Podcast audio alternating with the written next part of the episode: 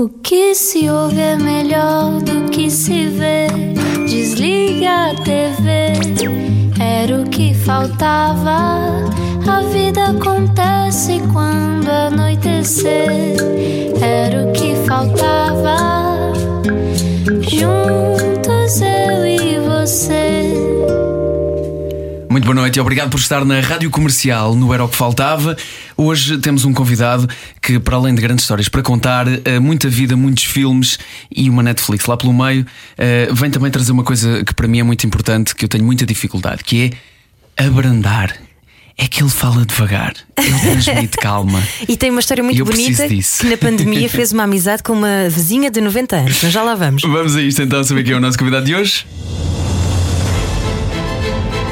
E agora, uma introdução pomposa. Estreou-se como ator aos 12 anos porque foi abordado na rua. O ano da Troika levou-o a Paris em busca de oportunidades e não só estudou representação, como ainda aprendeu a confeccionar comida do Sri Lanka no restaurante em que trabalhava.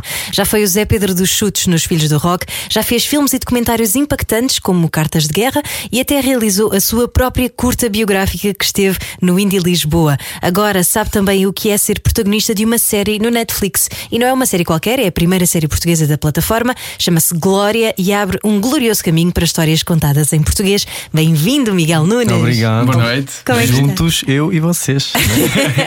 Tu reconheceste a Tainá, não é? Como diz a Tainá. Pois é. Muito obrigado por esta recepção, por esta descrição muito simpática da tua parte. E, e olá a todos os ouvintes e obrigado. Já és muito abordado na rua, as pessoas já dizem, ai, não, é o Miguel, é o Miguel da Glória. Eu, por acaso, eh, co- como eu me visto e eu, uso, preciso de usar óculos e eu normalmente agora no inverno uso sempre um gorro na cabeça, raramente me, me reconhecem. Eu acho que estou bem escondido. Por acaso estavas super parisiense. e com máscara e tudo. Mas, mas é verdade que assim que a série saiu, tive muitos comentários e muitas pessoas que vieram ter comigo e com os meus colegas também me disseram isso. De pessoas que se sentiam muito. Diziam-se até orgulhosas por verem uma série portuguesa com tanta divulgação numa plataforma como a Netflix e que diziam que podiam agora recomendar um, um, um produto cultural português para os amigos também de fora verem tudo isso. Sentem-se orgulhosas, que era um- uma palavra que até me deixou ao início um pouco confuso. O que é que é isso do público poder sentir-se orgulhoso de um artista português, mas.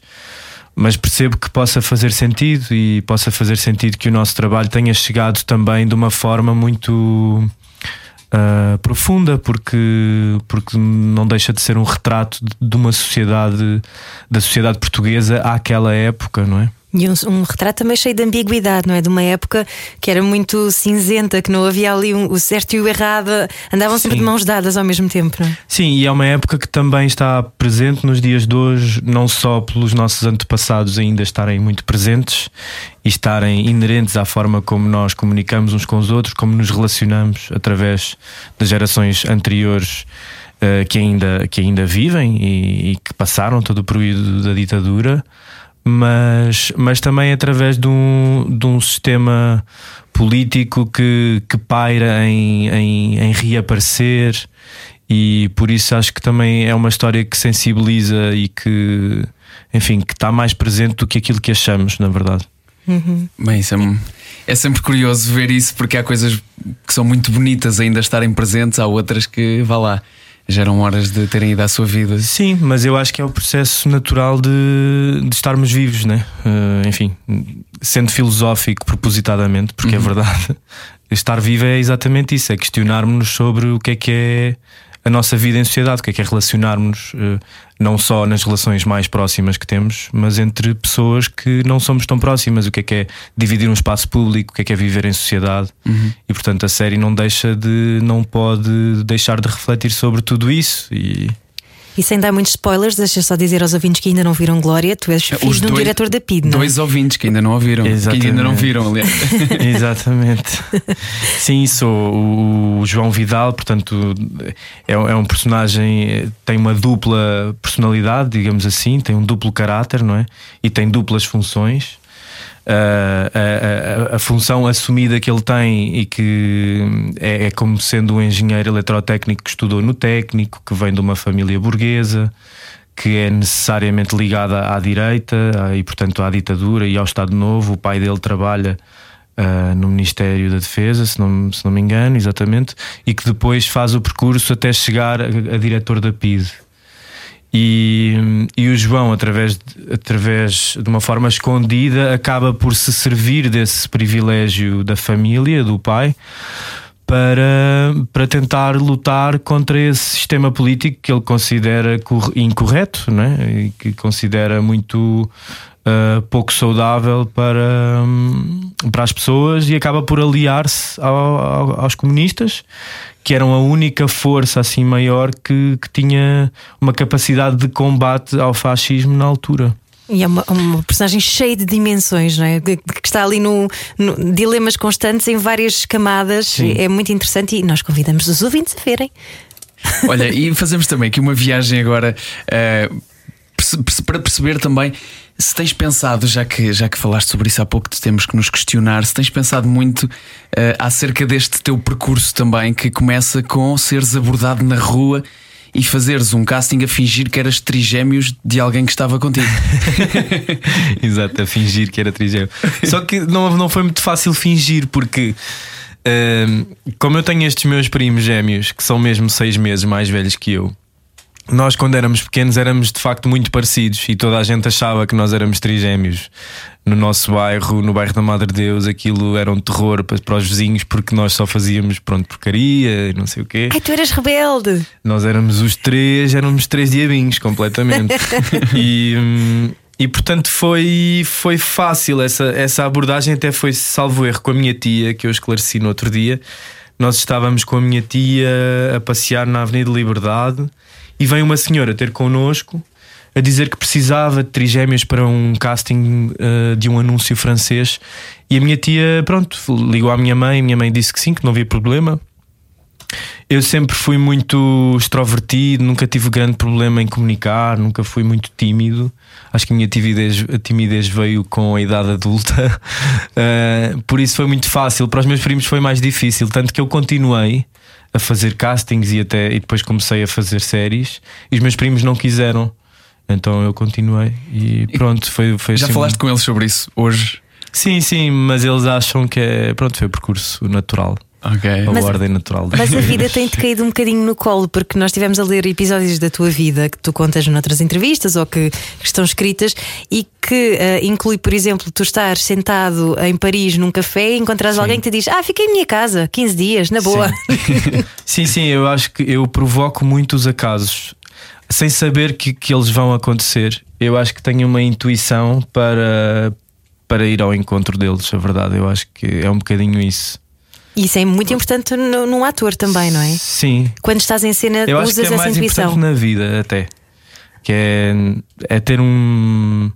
Não sei, mas a pandemia também me fez pensar muito sobre a questão do tempo né, e da importância que nós damos ao trabalho uh, e o tempo que, que o trabalho ocupa nas nossas vidas. E, e, é preciso que ele ocupe de uma forma também saudável e que não nos uhum para dar um exemplo muito concreto, por exemplo, na televisão, fazer uma novela é muito difícil porque o ritmo de gravações é muito, é muito intenso.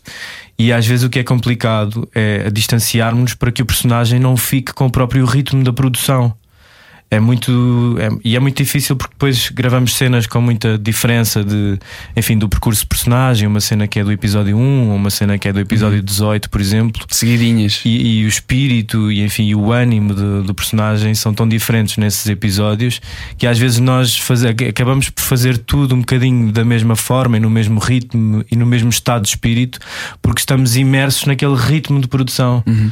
é, é, é, um conceito que nós a vida é um bocado parecida nisso nós às vezes nem temos um. Nem sei é se é um nome. parar, como tu disseste. É, é mesmo, é mesmo. E, e, abrandar, nem que seja só isso, às vezes é tão difícil. Eu não sei se há um termo em português para isto, mas é um, foi um, uma coisa que no outro dia ouvi, porque estava a viajar há uns anos e ouvi isto e ficou: Ah, eu devia pensar mais neste conceito. Chama-se Work-Life Balance.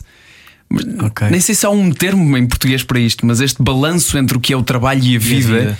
e, e o trabalho não ser a nossa vida e nós termos uma vida que, então, para um ator, para um apresentador, para alguém que comunica, é tão importante tu pôres uma vida naquilo que tu fazes e dar dimensão àquilo que tu fazes, não é? Uhum. E é uma coisa que, que acho que nós não temos inerentemente. Olha, traduzindo para português, e eu acho que é a melhor pessoa. Eu, eu, pelo menos gosto muito de ouvir falar sobre isso. Há um programa na RTP que é as Conversas Vadias, que Uhum. eram umas conversas que o Agostinho da Silva Agostinho da. Silva, pois é. tinha, que são muito interessantes. São mesmo muito interessantes e que podemos refletir sobre esse, a importância do trabalho. É verdade, sim, e, e de outras coisas também, mas tu és o tipo de pessoa que sempre refletiu, sempre tiveste esse lado introspectivo também. Uh, talvez mais ultimamente. Acho que, hum, enfim, à à medida que fui amadurecendo também, que estou a crescer, também tento fazer esse exercício que eu acho que é importante. uh, não só para o meu trabalho, mas para a minha vida. Por exemplo, essa amizade que tu que referiste que eu fiz com uma vizinha foi uma coisa que surgiu de eu ter pensado: bom, eu já moro neste apartamento há pelo menos dois anos. E foi preciso ter acontecido isto de, de haver confinamentos para eu olhar para a janela da frente e, e, e provocar uma conversa com a pessoa da frente. E já estou aqui há dois anos, porque é que isto nunca tinha acontecido antes. É um bocado estranho. É porque eu também estava tão neste ritmo de trabalho que não, não tive atenção com, com o que está à minha volta. E isso fez-me alguma impressão. E a verdade é que quando nós começámos a conversar, eh, nós, por exemplo, ligamos agora uma vez por semana. Às vezes falo mais com a minha vizinha, que tem 92 anos neste momento, do que com pessoas da minha família. Só porque nos habituámos, como a minha rua também os prédios são um pouco em cima uns dos outros, habituámos-nos também a, a estar atentos uns aos outros, não é? porque aquela fase também foi de alguma preocupação. E do que é que vocês falam? Olha, ela no, no meu aniversário, por exemplo, ofereceu umas vinhas da Ira, um Ah, clássico americano Do- yeah. do Steinbeck. Steinbeck. Uh, falamos de algumas coisas. Eu, por exemplo, quando foi a estreia do Meridional no Teatro Meridional, que fiz o espetáculo lá, a Teoria da Relatividade, no ano passado, uh, convidei-a para ir ao teatro. E confesso que o espetáculo em que ela foi foi o espetáculo em que eu estava mais nervoso porque, porque achei que, pude- que ela poderia não ouvir. Estava, eu estava muito preocupado que ela ou não percebesse ou que não, não ouvisse tudo, porque usa um aparelho para, para audição. E, e acabou por ir, gostou. Depois a seguir eu fui à casa dela e perguntei-lhe o que é que ela tinha achado. Ela disse que gostou, mas que não estava bem à espera, já não ia ao teatro há muito tempo e o que ela estava habituada a ver era outro tipo de teatro. Portanto, gostou, mas não deixou de fazer a sua crítica, o que eu achei honesto e interessante. Portanto, eu também, eh, também me apetece que os meus amigos e as pessoas com quem me cruzo e que vão tendo opinião sobre o meu trabalho também consigam ter uma crítica construtiva e que não seja só "Ah, gostei muito ou não sei o quê, estás muito bem, pronto, isso eh, na verdade apetece ouvir um bocadinho. Pá, que amizade tão boa, o neto agora- emprestado mais querido de Portugal. Como é que se chama? Como é que ela se chama? Precisamos de Dionilde. mandar um beijinho. Como é que Dona, é? Dona Dionilde. Dionilde. Dionilde. Oh, need Um grande love? beijinho. Peço desculpa. Muito boa.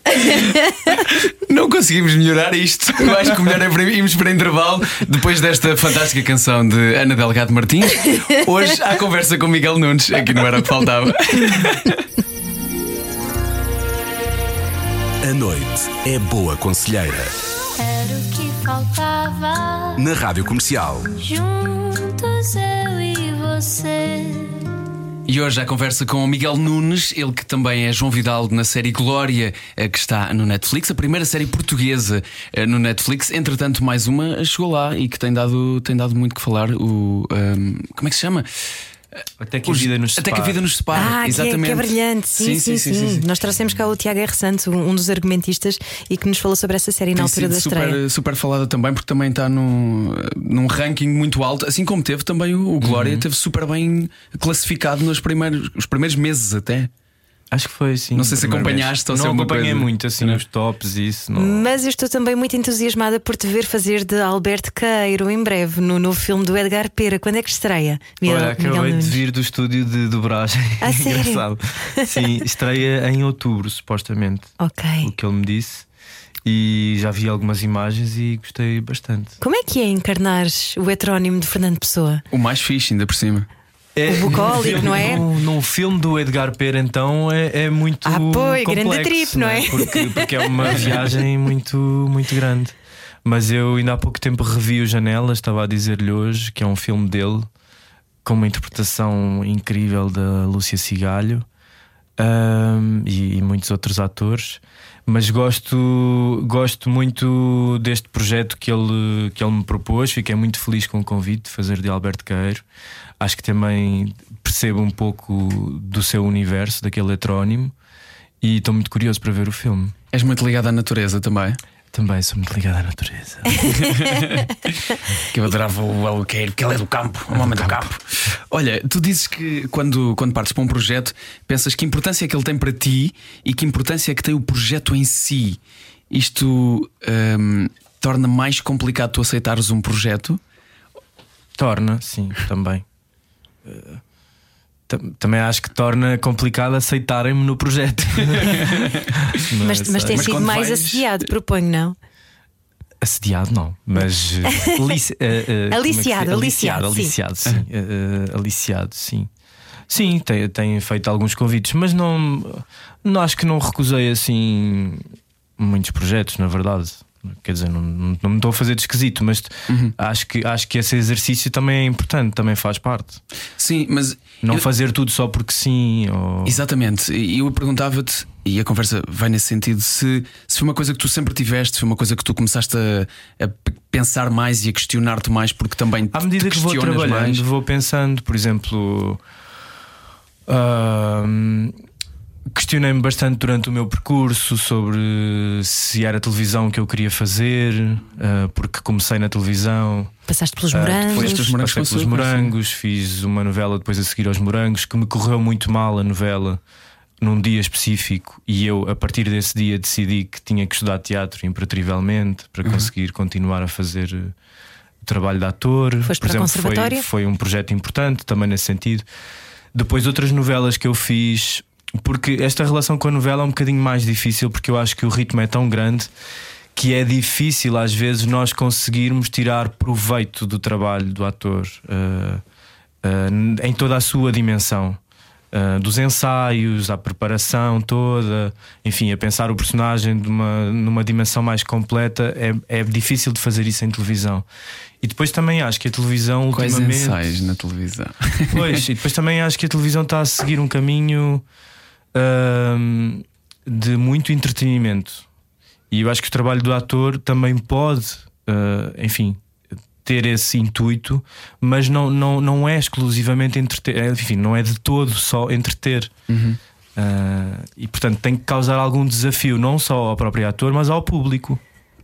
E, e, e acho que a televisão isso. tem que ter essa responsabilidade. Portanto, às vezes, os projetos também não, não me disponibilizam isso, não só a mim, mas aquilo que eu vou oferecer ao público não, não, vai, não vai adiantar grande coisa. Não sei se fará sentido. Vou tentar ser prático contigo e direto, porque trabalho nesse meio e conheço muitas pessoas que, que vivem uh, e trabalham como, como atores. Como é que se faz esse balanço também entre ter um propósito naquilo que tu fazes e viver e sobreviver desse mesmo trabalho? De uma forma mais informada possível, com o maior conhecimento possível. Abdicando de, por exemplo, ter menos trabalhos, ganhar menos dinheiro? Também, se, se calhar sim. Uhum. Se calhar sim. Tu disseste em tempos numa entrevista que o cinema tem a missão muito ligada à verdade. Também te ensinou a descobrir quem tu eras? Eu acho que até é mais do que o cinema. Eu acho que o trabalho do ator tem uma missão ligada à verdade. Acho que acho que tem mais a ver com isso. Uh, e cada, e, enfim, cada um com a sua verdade. Não, não é que a verdade seja uma coisa impossível de atingir. É mesmo é uma coisa que, que é inerente ao, ao momento em que os atores partilham a cena. É, tem que se tem que estar disponível para que ela aconteça. E às vezes para que ela aconteça é preciso um tempo, é preciso uh, é preciso um certo ambiente, é preciso criar uma série de condições para que os atores estejam disponíveis a viver esse encontro, porque é uma coisa realmente especial e não acontece em, em 3 minutos ou em 4 minutos. E às vezes há muita pressa em viver uh, as cenas, em produzir-se o, enfim, seja um filme, ou seja uma série, ou seja uma novela. Normalmente e não, não porque o pode haver orçamento é essa baixo. pressa. não é? Sim, Pois, não pode tempo é o haver essa dinheiro, não é? pressa, porque depois também. uh, quer dizer, se formos a pensar assim de uma forma muito concreta e direta, se o ator está mal na televisão, todo o trabalho está mal. Uhum. Tudo. É que não há nada que, que se safe, digamos assim. Mas quando, quando dizes que há essa união de esforços e que de repente acontece ali quase uma. e Estou a extrapolar, claro, mas é a minha veia poética, uma centelha divina que nasce Sim, dali, sim, que sim. brota dali, não é? Que é quase um momento de rendição dos vossos egos, é isso? Exatamente. Tiram as capas todas e de repente acontece ali qualquer coisa que só. pá, tipo Big Bang. Claro, claro. E, e- e o, o realizador é um, é um veículo para que isso aconteça. O realizador é determinante para todos os projetos, eu acho. E já tive experiências que foram muito incríveis, outras menos boas, ah, mas todas elas me, me ensinaram que, que esse momento e que, essa, e que esse trabalho do ator é de facto uma coisa com muita responsabilidade, com muito, com muito afeto também, ah, uns pelos outros, porque só com esse afeto é que esse encontro é possível acontecer com confiança, com entrega. E, e é muito prazeroso quando é assim. Tu dizes que a família de cinema é, é- é uma família, de facto, não é? Sim. Quando, quando é uma família, a coisa corre bem, normalmente. Sim, sim. Eu acho que sim. Eu Já também acho. E acho que é a coisa mais bonita até de, do cinema e do audiovisual no geral. São trabalhos de equipa e toda a gente depende muito uns dos outros. A Uhum. Sim. coisa corre bem quando todos estão bem, não é? E isso devia ser uma réplica depois feita para o resto da, da humanidade. Mas para Das isso é- nossas vidas, Isso sim, sou eu a. É a cavalgar na utopia diariamente. E cavalga muito bem, cavalga muito bem. Eh, estavas a falar sobre, sobre essa história de, eh, de nós. Do realizador também ser, ser tão importante e nós nos permitirmos a ter esse tempo. E eu estava a pensar que, que da maneira como te permitiste também a dar o tempo à, à dona Dionilde. Dionilde e, e de perceber que ela estava lá, a tua vizinha, eh, com 92 anos. Essa curiosidade que tu e esse, e, esse, hum, e esse também olhar que tu tens sobre o papel do realizador foi o que te levou a também começar a, a, a a estar nesse papel. Sim, acho que foi. Fui, acho que fui muito. Fui muito incentivado pelo, pelo que eu vi no, nas, quando filmei o Cisne com a Teresa Vila Verde. Eu gostei muito de ter sido dirigido por ela. Gostei muito de todo o nosso encontro naquele filme em 2010 e, hum, e acho que aprendi bastante com essa experiência e também quis começar uma ideia minha Uh, enfim, uma, uma, uma história que eu, que eu senti que queria contar e, e que não deixa de ser biográfica, e queria que dela fizessem parte algumas pessoas.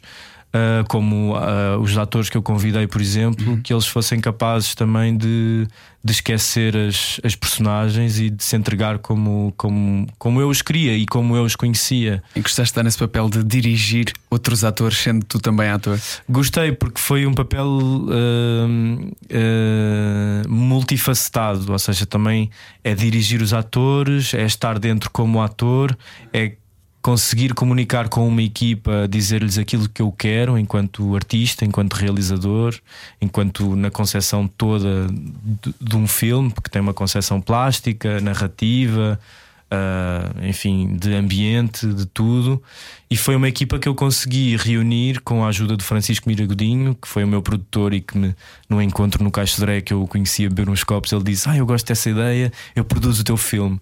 E eu simplesmente acreditei naquilo e aconteceu. Mais Ele uma vez reuniu estava no sítio certo, na hora certa. na hora certa e acreditei naquilo. Ele reuniu uma equipa e aconteceu assim um momento muito especial que muitas pessoas dessa equipa hum, tornámos-nos grandes amigos e falamos muito no filme porque é uma referência muito boa para todos. eh, e. hum, e quem sabe no futuro é uma equipa que se repita de alguma forma num projeto que eu quero dirigir no futuro. Ainda não sei bem qual, mas eu acho que vou querer repetir essa experiência enquanto realizador. A, tu- a tua curta ah, chama-se Anjo e, e foi esteve no Indie Lisboa, não é? Que é um Sim. festival de cinema independente, Uhum. um dos mais conceituados do país, e é uma autoficção. Chamaste-lhe autoficção Sim. cinematográfica, não é? Sim, Falar sobre ti próprio.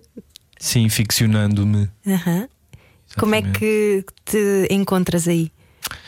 Encontro-me nessa, nessa, nessa janela de possibilidades que é mesmo fazendo um percurso que eu sei que é meu, de que forma é que eu o posso entregar ficcionando-me. Uh, ou seja, dando, dando asas, dando asas ao, ao imaginário para que ele possa também uh, seguir outros caminhos e que possa pertencer a, a quem o vê também, porque o filme acaba por ser um pouco isso, né?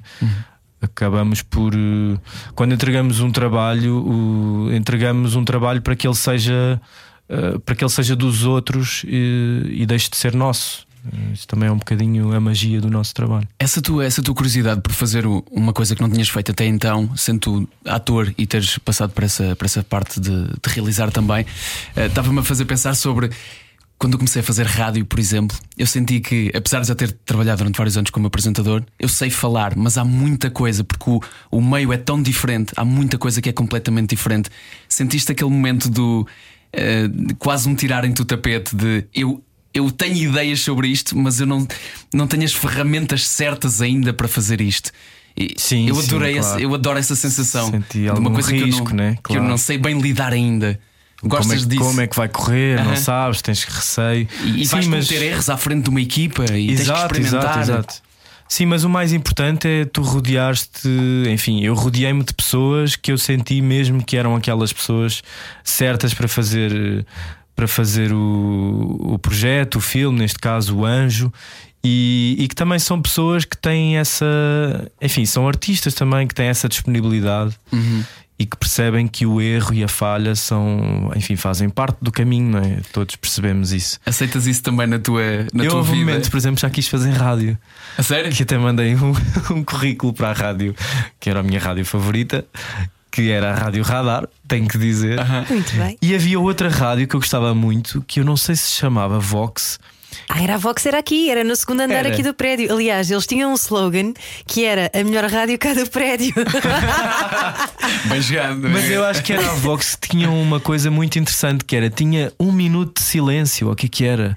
Ah, não me lembro disso. Durante. uh, Mas é, é possível, porque a epá, Vox eu era, era muito alternativa, muito era, era, era genial. muito era. fixe aquilo.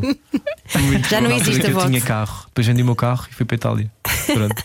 O que é que foste fazer para a Itália nessa altura? Fui fazer um festival de cinema que se chama, que se chama ainda hoje Cinema da Mare, Ah, sim. Que dura 3 ou 4 meses E te- andas em. e andamos a Exatamente, viajar. em viagem. É É, um brutal. festival de cinema itinerante e uma semana em cada sítio as pessoas juntam-se, as, as equipas juntam-se Para filmar. fazem filmes Sim. e ao fim da semana projetam os filmes e viajam novamente E para outro sítio. em Veneza, não é? No E Festival de terminam em Veneza. Veneza, exatamente. Ah, é Exatamente. tipo 48 horas, mas numa semana. É, Aqui temos em três um- meses. Exatamente, aqui é em 3 meses. Ok, ok, ok. E é muito fixe. É e dormimos todos juntos em escolas e não sei o que. É assim uma Grande festa. forrobodó. É uma grande festa. Deve ser, deve. Olha, há bocadinho, há bocadinho explorámos assim por alto esta história de tu teres ido para a França também estudar numa altura em que havia. hum, tinhas menos trabalho disponível como, como ator aqui, decidiste também arriscar nessa carreira internacional. A Troika. Ah, a Troika. É isso, a Troika veio e. Ela ameaçou agora outra vez. Cuidado. Exato. tu foste para lá inicialmente com a vontade de estudar também, acabaste por ter um monte de experiências muito para além daquelas que tu planeaste ir lá ter. Muito. Inclusive, é cozinhar num restaurante do Sri Lanka. Tudo, cozinhar num restaurante. Não era cozinhar, eu era assistente da, da, da chefe de cozinha, que ela era de Sri Lanka Ok. e a melhor altura era quando nos sentávamos a comer ao fim do dia. Só que entretanto fui despedido desse restaurante passado 3 ou 4 dias porque não estava muito hábil com o francês ainda, não, não estava muito habilidoso com o francês. Ok. E arranjei trabalho noutro sítio, num bar no Marré. Que acabei por, acabou por ser o bairro onde eu, onde eu morei. Eh, bocadinho um bar que se chamava também. Les Étages. Acabaste por morar lá e eu já ouvi um- parte dessa história. Do colchão para aí. Mete um não? colchão e um português. Ah, isso foi o Rodrigo que Sim. eu contei nessa altura. Contaste naquele jantar que Naquele eu- jantar. onde nós estivemos a seguir a uma das peças que eu, que eu fui ver do Miguel com um amigo em comum. Pois foi. Não sei se podes porque- partilhar essa história, mas eu achei Posso deliciosa. partilhar. Porque não tem mal nenhum é, e faz todo. Tem muita, tem muita graça que foi. Eu, eu aluguei um quarto que não tinha nada, portanto estava vazio. E estava a passear e vejo um colchão de casal. Pronto, e pensei, pá, isto nem posso dizer à minha mãe, mas vou ter que levar este colchão para o meu quarto. Então vi se o colchão estava em bom estado, estava. Perguntei no restaurante se estava lá há muito tempo, disseram que não. E olhei para o outro lado da estrada e projetei tudo. Pronto, está ali uma carrinha, tenho que ficar à espera da pessoa da carrinha que chegue e não sei o quê. Pronto, esperei que a pessoa chegasse. Era o senhor António, era um senhor português. Isto e em Paris. fez-me o favor de, de levar o colchão na carrinha dele até ao apartamento. E o meu, o meu colega, na altura, de, pronto, eu tinha acabado de o conhecer, tínhamos acertado as coisas para eu alugar o quarto, não sei o que, ficou assim logo muito coisa, não sei o que. Este gajo aparece aqui com um colchão e, e o colchão está lá até hoje. Não, e, e é a prova de que casa. tu de facto tens aquilo que é chamado o DRR eh, nascido para a lua, não é? Exato. Uma colega de minha de secundário dizia-me isso, dizia-me isso. Pois, é, há pessoas assim que estão, estão sempre no lugar certo à à hora certa. Mas também é saber, é saber eh, não complicar muito às vezes. Como é que isso Enfim. se faz, Miguel Nunes? Ensina-nos, por favor. É Dá-nos um provocar, workshop. É ir, é provocar, é ir, sei lá. Nunca tiveste sei, medo de ir sei. assim? Porque tu foste para a França um Claro bocadinho tive, sim, tive um bocado, mas também eh, também não fui assim totalmente desamparado. Ti- Tive um apoio dos meus pais, isso tudo, mas. Mas pronto, fui à aventura, não conhecia. Também fui para, para praticar o meu francês, que eu já tinha estudado francês na escola eh, secundária e básica, mas queria pôr, pôr em prática. Mas podias ter ficado pelo seguro. Tu já fazias televisão nessa altura, Sim. tu já podias ter uma carreira, não é? Sólida, já podias ter ficado naquele mundo que já conhecias e optaste por. eh, Pois, mas eu acho que também me assusta muito estar no mesmo sítio muito tempo. Uh, isso da carreira sólida é um bocadinho uh, inatingível, incerto. O que é que é uma carreira insó... O que é que é uma carreira? o que é que é uma carreira insólita? Também. É mais vale que seja insólita e imprevisível mesmo, sendo que enfim, a nossa área é, é, é assim, é instável, é incerta. ah, e portanto, também acho que o desafio para mim de me manter a trabalhar como ator é esse mesmo: é, é desafiar-me. E quais são os desafios que, que tu planeias ainda ter? Se é que fazes planos sobre isso ou vais deixando só acontecer? Sim, faço alguns planos. Já te ouvi ah, falar de possivelmente realizar mais alguma coisa. Sim, vou querer realizar no futuro. Ainda não sei bem ah, o que, ainda estou a pensar um bocado no projeto, que filme, se uma curta, se uma longa-metragem, ah, sobre o quê, ah, enfim, porquê. São muitas questões que vêm, que vêm à cabeça. E. hum, e pronto, este ano também tenho um filme no Brasil, em maio, junho, um filme com, com um amigo que eu conheci na altura no conservatório, que ele veio cá fazer intercâmbio. E nós começámos nessa altura a filmar, e entretanto ele regressou ao Brasil, porque ele é brasileiro, que é o Bernard Lessa, é um realizador de Vitória, do Espírito Santo. E vamos fazer a segunda longa-metragem dele. Eh, Vai ser, eh, eu vou fazer a primeira longa com ele, ele já vai na segunda. E depois de tantos anos de termos feito uma curta no conservatório, na altura vamos eh, trabalhar juntos novamente. Vai ser muito fixe. Agora vais ser, todos os teus antigos colegas vão dizer: pá, entra lá aqui na minha. Essa, essa parte de manter esses contactos é, é uma coisa muito importante nesta, nesta área também. Quando, quando, vais, quando vais para outro, para outro país filmar, já falaste aqui de França, Itália, agora eh, Brasil também. Vais com a expectativa de conhecer também o mercado lá e de possivelmente teres mais experiências do que aquelas que já levas reservadas? Sim, sim, sim. Sim, Sim, porque hum, no caso do Brasil, então, quer dizer, o Brasil para mim tem muitas eh, tem muitos artistas que eu conheço desde muito jovem, seja mais até num campo musical, mais ligados à música do que propriamente hum, a outras áreas, mas também no cinema. Conheço muito cinema brasileiro que gosto bastante. Gosto muito de um realizador que é o Eduardo Coutinho, documentarista, que tem um filme muito importante para os atores que é o Jogo de Cena. Um, e portanto, o Brasil, eu acho que uh, no trabalho do ator tem uma experiência que eu sinto que me pode ajudar bastante a crescer. E, e acho que este início em 2022 de ir para lá fazer este filme também é um bom, é um bom começo de alguma coisa diferente para mim, e isso é importante. E acho que, acho que estar ligado a outros mercados é bom porque também me faz ter outro tipo de experiências. E enfim, acho que são tudo coisas muito positivas na minha carreira. Mercados esses que também abriram bastante agora com a entrada desta série na Netflix, calculo eu. Sim, Glória, sim, não é? sim, sim, é verdade que o trabalho foi, a Glória foi muito uh, divulgado e de repente é como se eu tivesse provas de um, de- enfim, do meu trabalho, né? Eu e quase toda a gente que fez aquela série, obviamente, toda a gente. Uh, portanto, é uma mostra muito, é um cartão de apresentação. Como diz o Woody Allen, 90% do sucesso é aparecer. Portanto, é um bocadinho isso às vezes Pois. também. Porque já tens o talento, mas às vezes só precisas é de aparecer. Lá está no sítio certo para, para chegares a mais pessoas. Acredito que faça diferença numa conversa com um realizador, uma decisão de um futuro trabalho. Sim, sim, sim. Teres esta série, teres este papel. Pois, acredito que sim. Eu não estou Não nesse- não essa- estou não estou do outro lado, mas, Ok. mas acredito que sim, porque já tive algum feedback. uh, sim, sim, sei, sei o Glória, exatamente, grande produção. Eu Já tive comentários do Brasil, por exemplo, que era uma grande produção portuguesa, que raramente no Brasil se fazem produções assim, por exemplo, uma produção muito boa. Tive assim comentários muito bons. O Folha de São Paulo fez uma crítica muito boa, que é um jornal ótimo no Sim. Brasil. Uh, portanto, Uau. Ver. Olha, brevemente então, eh, sai também no filme, e já aqui falaste sobre ele, este Nothing, The Nothingness Club, o Não Sou Nada, do Edgar Pera, onde tu vais ser eh, Alberto Queiro. Ahm, já há data prevista? Uh, possas outubro, dizer? Outubro deste em ano? princípio, sim. Muito bem, fica o convite também então para conhecer mais um dos trabalhos do nosso convidado de hoje. Miguel Nunes esteve hoje à conversa aqui no Era o que Faltava. Muito obrigado por teres vindo até aqui. Muito obrigado a vocês pela vossa simpatia. De nada. Obrigado. Ora é essa. E eu gosto sempre de relembrar os nossos convidados no final daquilo que eles disseram no início. Ei, a 40 minutos tanto tempo! Não tenho tempo para falar isso tudo. Passou a correr. Já a seguir, Comercial by Night na Rádio Comercial. Beijos e abraços e até amanhã. Era o que faltava Com João Paulo Souza e Ana Delgado Martins. na Rádio Comercial.